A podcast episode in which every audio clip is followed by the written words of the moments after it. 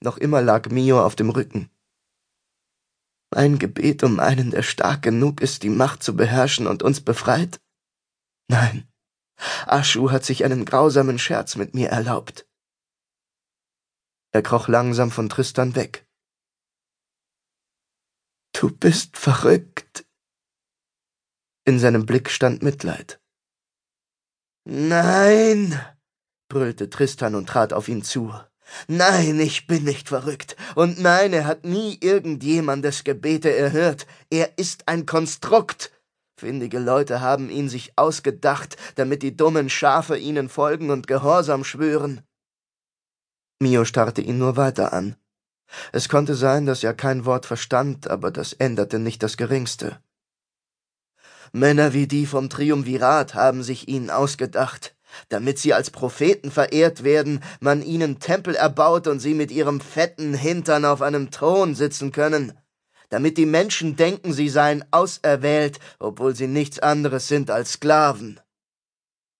Mio stand mühsam wieder auf, ging rückwärts von ihm fort und deutete mit dem Zeigefinger auf ihn. Aschu ist keine Erfindung, und er wird dich strafen für deine Lügen. Tristan trat vor, packte seine Hand und zog ihn zu sich heran. Ich bin schon vor Jahren bestraft worden. Mein Verbrechen war, das sagte mir das Triumvirat, dass ich sie zu sehr liebte. Er zerrte Mio hinüber zum Thron und Tränen liefen über seine Wangen. Dein Gott ist entweder einer, der willkürlich straft, oder einer, der gar nicht existiert. Was ist dir lieber? Mio schwieg und schüttelte kaum merklich den Kopf. Ja, du hast keine Ahnung, das dachte ich mir, sagte Tristan leise. Aber ich hole mir zurück, was mir genommen wurde, und ich bin beinahe so weit. Sein Herzschlag normalisierte sich. Er bemerkte Mios verständnislosen Blick, dann packte er ihn wieder an der Hand und zog ihn aus der geheimen Kammer. Die Wächter werden dich jetzt in eine Zelle einschließen. Du bist zu gefährlich geworden und ich will kein Risiko eingehen. Jetzt nicht mehr. Er rief die Wächter, aber in Gedanken war er bereits anderswo. Bei dem Mann, der für Ära sein Leben geben würde. Tante, ich finde dich. Kapitel 2 Dante kauerte hinter den Weinfässern, und der Duft von Gewürzen und Alkohol kitzelte ihn in der Nase. Die Wächter waren ihnen auf der Spur und wahrscheinlich schon viel zu nah. Mel duckte sich hinter die Räder des Wagens. Ein Fass auf der Ladefläche hatte ein Leck, und beständig fielen Tropfen der roten Flüssigkeit aufs Straßenpflaster. Die Pfütze war direkt neben ihm, und in Dantes Kopf wurde das leise Plätschern der Tropfen zu einem Donnern, das die Stadtwache unmöglich überhören konnte. Die Stiefel der Gardisten klackten schon auf dem Pflaster, zwei Stimmen murmelten etwas Unverständliches, und Dante hielt den Atem an. Nicht hier lang, sagte einer. Die Schritte kamen näher, aber nur für einen Moment, dann entfernten sie sich wieder. Er blickte durch den Spalt zwischen den Fässern. Die Männer gingen davon, während sie sich nach allen Seiten umschauten. Langsam atmete er aus, nickte Mel zu, und sie kroch zu ihm herüber hinter die Fässer. Ihr Schwert schleifte über den Boden, sie war es nicht gewohnt, eine solche Waffe zu tragen. Ich dachte schon, sie erwischen uns. Vielleicht wäre das sogar das Beste gewesen. Sie hätten uns geradewegs zu Tristan gebracht. Oder uns vorher die Kehlen durchgeschnitten. Mir ganz bestimmt, denn mich braucht Tristan nicht. Dante wagte einen Blick über die Fässer auf die Straße. Noch immer herrschte Chaos in der Stadt. Wölfe huschten als blitzschnelle Schatten durch die Straßen, Hilferufe, Knurren und Kampfschreie hallten durch die Gassen. Ich weiß nicht, was die Stadtwachen für wichtiger halten, sagte er.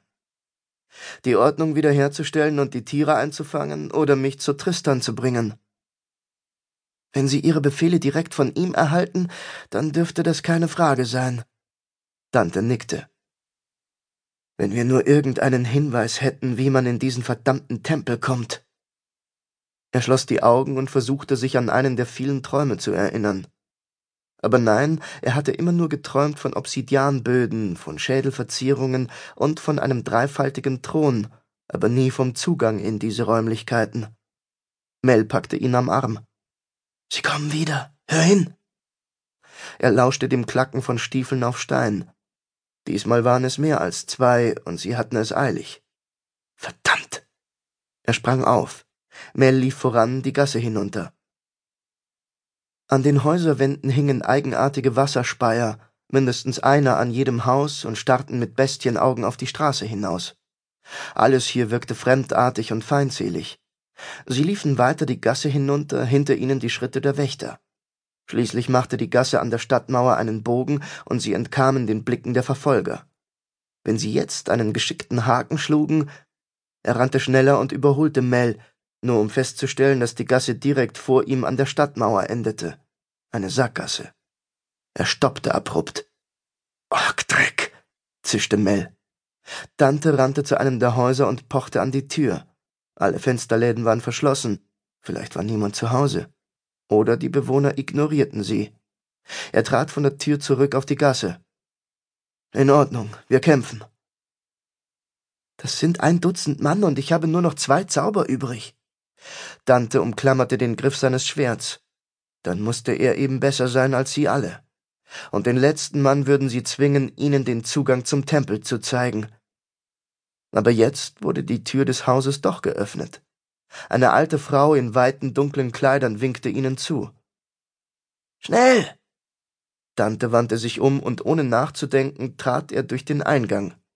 Jeden Moment konnten die Wächter um die Ecke biegen. Mel huschte hinter ihm durch, die Frau schloss die Tür und schob zwei Riegel vor. Mit ihrem Gewand, das sie von Kopf bis Fuß bedeckte, wirkte sie wie ein dunkles Gespenst. Nur die Fingerspitzen einer Hand ragten aus dem Ärmel. Danke, sagte Dante. Die Alte hob einen Finger vors Gesicht, dort, wo sich unter den Schatten der Kapuze die Lippen befinden mussten. Sie standen zu dritt in einem winzigen dunklen Flur, nur in der Küche drang durch ein winziges Fenster Licht herein. Von draußen ertönten Schritte. Mel hatte recht, es waren viele. Schon vor Monaten hatte Tristan eine Belohnung auf ihre Ergreifung ausgesetzt, und das hatte sich nicht geändert. Jeder Stadtwächter wollte sie als erster schnappen. Stimmen diskutierten heftig. Irgendwann fiel das Wort Dächer, und langsam kam wieder Bewegung in die Truppe. Dante und Mel standen noch eine Weile in dem Flur und rührten keinen Finger. Erst als die letzten Schritte verklungen waren, nickte ihre Retterin. Habt Dank, sagte Mel. Die Frau senkte nur wieder den Kopf und ging in ein Wohnzimmer hinter dem Flur. Dante folgte ihr. Warum habt ihr uns geholfen? Die Alte setzte sich in einen löchrigen Sessel, den sie aus dem Müll eines Adligen gezogen haben musste. Direkt neben ihr befand sich ein alter Kamin, schwarz vom Ruß und scheinbar länger nicht gesäubert. Dante zog sich einen Holzschemel heran, nahm seinen Wasserschlauch und trank einen Schluck. Das kühle Wasser tat gut. Die Alte räusperte sich, und es klang, als würde der rußige Kamin zu ihnen sprechen. Die Männer da draußen sind nicht auf meiner Seite. Mel lehnte sich an einen Schrank und drehte an einem Kerzenleuchter. Sehr gut, auf unserer auch nicht. Aber, sagte die Frau, ich weiß sehr wohl, weshalb ihr hier seid, und das kann ich nicht gutheißen. Dante verschloss den Wasserschlauch und stand auf. Euer Führer Tristan ist nicht, was er zu sein vorgibt. Er ist kein Heiland, der euch uneigennützig vom Triumvirat erlöst hat. Er will sich selbst helfen, und dazu braucht er Macht, die er nur auf diesem Wege bekommen konnte. Die Alte beugte sich vor. Ich hätte auch nicht gedacht, dass er bloß den anderen helfen will und sich selbst dabei vergisst. Aber mir hat er etwas versprochen. Dante straffte sich. Was sollte Tristan mit diesem alten Mütterchen zu schaffen haben? Und was hat er euch versprochen? fragte Mel. Er wird mir etwas zurückbringen, das ich verloren habe. Ein Leben. Tante schluckte. Und die Bedingung dafür ist? Die Alte griff nach ihrer Kapuze. Dein Leben. Mit einem Ruck riss sie sich den Mantel herunter. Rotes Haar wallte ihr über die Schultern und umrahmte das junge Gesicht. Tivis trug ihre Lederrüstung, in den Schlaufen steckten die Dolche. Sie wirbelte herum, und es funkelte silbern zwischen ihren Fingern. Dante ließ sich vom Schemel blind nach hinten kippen, da zischten schon die Wurfmesser über ihn hinweg und bohrten